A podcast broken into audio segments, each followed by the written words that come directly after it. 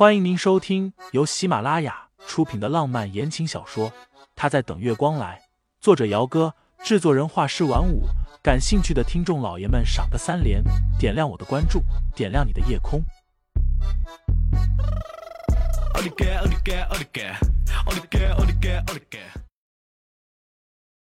第一百四十五章，莫尔不见了。昨晚迷迷糊糊的被他抱着回卧室洗澡的时候。他好像是随手从衣柜里扯了一件衣服出来给他套上的。这混蛋！清新咬牙切齿的从床上下来，进浴室洗漱出来之后，随便换了一身衣服出去。于嫂今天放假。厨房里有声音传出来，清新抬步过去，站在厨房门口的时候，一眼就看见了琉璃台边正拿着碗盛东西的男人。盛思景熬好了小米粥。正拿着白色的小瓷碗盛了半碗出来，清新哼了一声，没进去。想到他昨晚在书房里的恶行，转身径自去餐厅里等着了。几分钟后，盛思景端着熬好的小米粥，还有从楼下早餐店买的豆浆馄饨，从厨房里出来。吃早餐了。男人很贴心的把早餐给放在清新的面前。甚至低头在他的脸颊上亲了一下，带着宠溺的吻。盛思景，你是不是有什么那种不正常的癖好啊？清新吃了一个小馄饨，看着在对面优雅落座的男人，想到昨晚他逞凶的样子，除了羞恼之外，还有些一言难尽。你说的是哪方面？盛思景许是昨晚浑身都舒爽透了，脸色特别的好看。语调也是散漫慵懒的。床上，清新差点被呛到，咳了两声。你不会是有什么奇奇怪怪的倾向吧？要不然在某些事情上的时候，怎么老喜欢？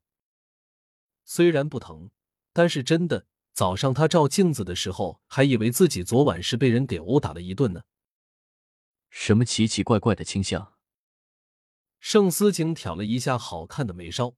薄唇抿着几分的笑意。太太，男人在有些时候呢。停停停，你还是闭嘴吧。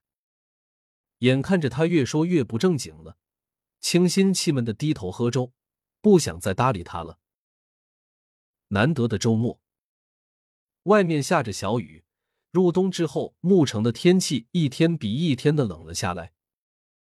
午饭过后。清新正微信和沈冰雪讨论着婚纱照的事情，门铃忽然响了。盛思景这会儿人在书房里，清新纳闷这个时候是谁会来，不过还是起身去开门了。门外站着的是一个陌生的中年妇人，头发有些散乱，衣服也是乱的，脸上的水不知道是雨水还是眼泪水。清新有些懵，请问您是？我找盛思景，你就是盛太太吧？能不能麻烦你让盛思景出来？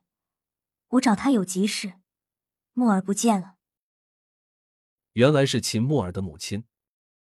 秦母一脸的急色，一边说话一边哭的，身上狼狈的丝毫看不出来半分贵妇人的模样。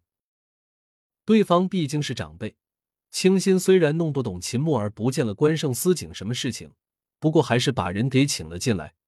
给他倒了一杯水之后，去书房和盛思景说了一声。盛思景很快从书房里出来。秦母一看见他，眼泪流的就更汹涌了。思景啊，你救救墨儿吧，他不见了，我的墨儿不见了，我不知道该怎么办了。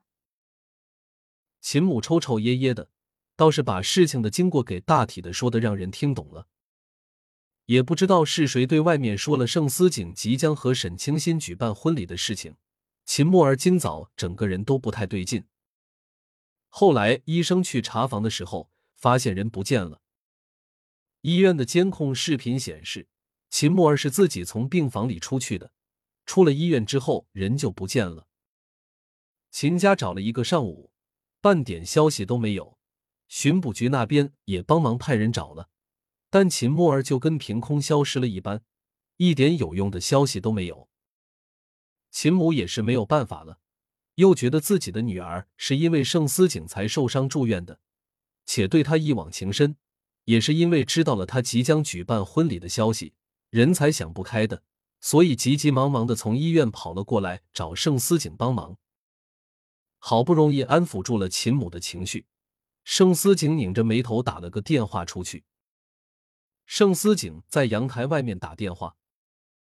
秦母的情绪渐渐的冷静了下来，看着安静坐在一旁的沈清心时，心头不免的就涌了几分的尴尬出来。他刚刚一时着急，都忘了眼前的人是盛思景的妻子了。盛思景打完了电话过来，说道：“我已经拜托朋友帮忙找人了，天黑之前应该就能找到了，您别太担心。”听众老爷们。本集已播讲完毕，欢迎订阅专辑，投喂月票支持我，我们下集再见。